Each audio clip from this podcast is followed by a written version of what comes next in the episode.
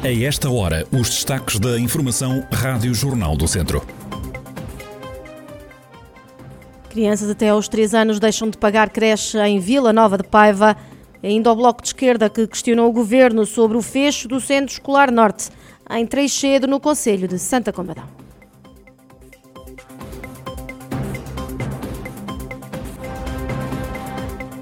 A atualidade da região em desenvolvimento já a seguir.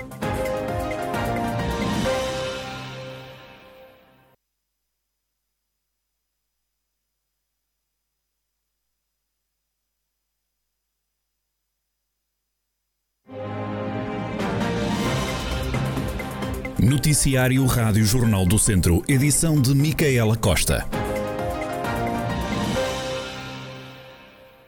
As crianças até aos 3 anos de Vila Nova de Paiva vão deixar de pagar as mensalidades da creche.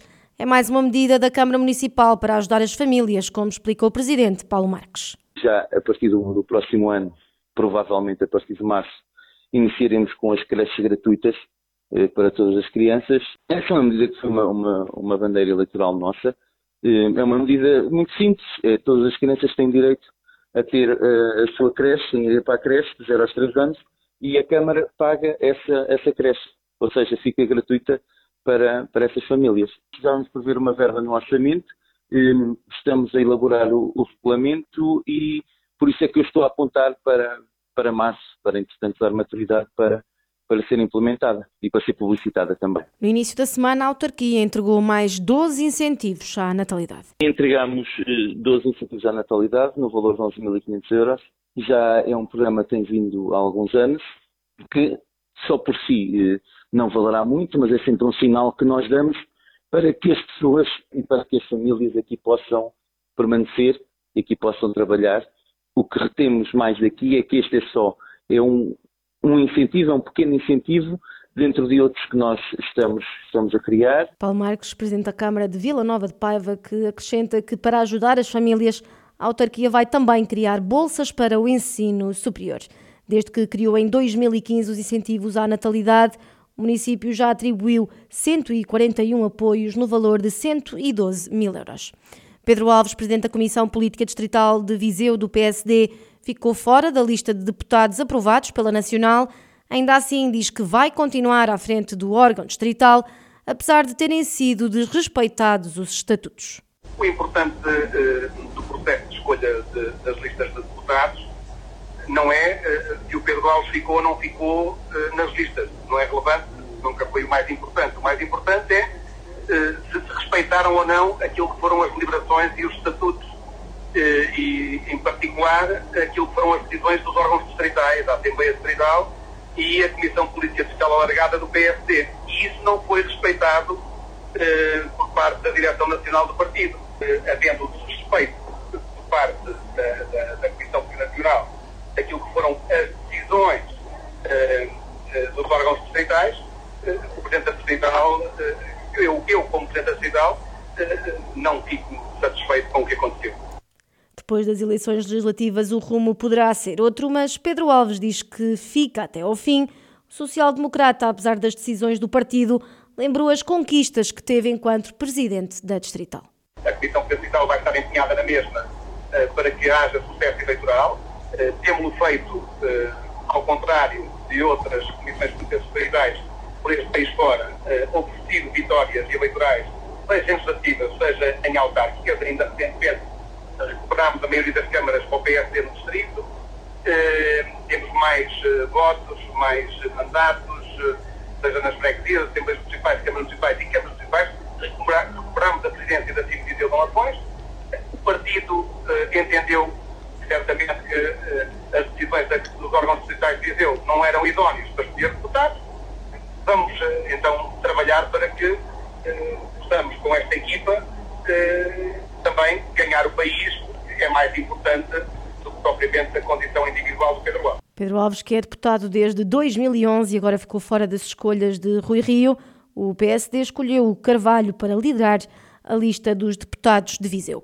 Faz hoje 10 anos que foram introduzidas as portagens na A25 e A24, duas antigas SCUT, autoestradas sem custos para o utilizador e que servem a região de Viseu Francisco Almeida, da Comissão de Utentes contra as portagens nas duas vias, não poupou nas críticas a esta medida introduzida por Pedro Passos Coelho, comissão que interpôs em julho um processo em tribunal e que pondera reativar as ações de luta contra as cobranças. A ação popular está entregue, entregue nos tribunais e agora os tribunais farão o seu caminho, não sei, eh, não, até, até, agora, até esta hora que estamos a falar não há nenhuma eh, informação do tribunal sobre o andamento da ação, eh, esperemos que ela que siga o caminho que tem a seguir e, também avaliando o resultado dessa, do que vier a acontecer no tribunal, logo veremos outras ações em, ter, em outras ações de luta e de protesto contra as portagens. Eh, imagino que sempre depois de se conhecer os fechos das, das eleições legislativas que estão marcadas.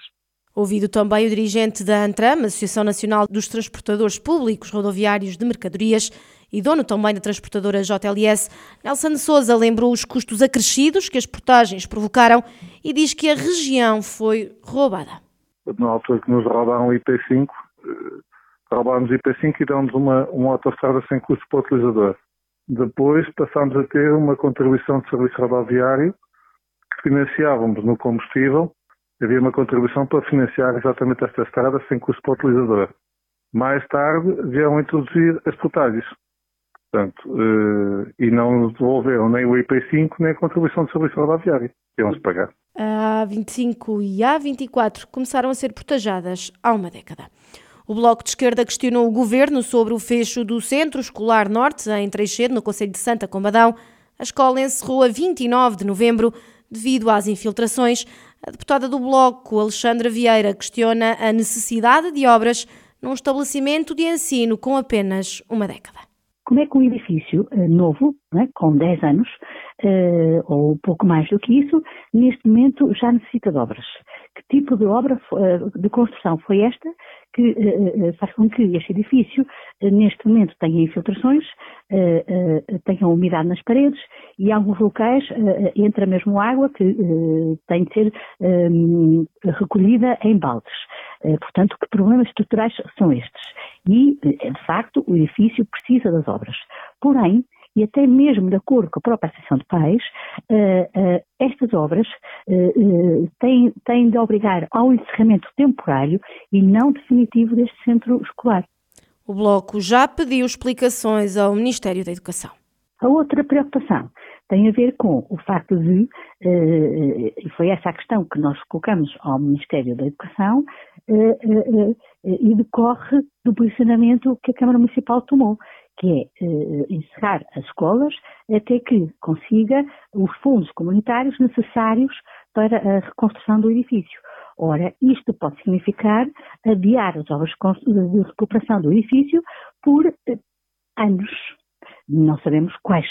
E um edifício encerrado nestas condições provavelmente vai deteriorar-se ainda mais e eh, a obra de recuperação sairá ainda mais cara.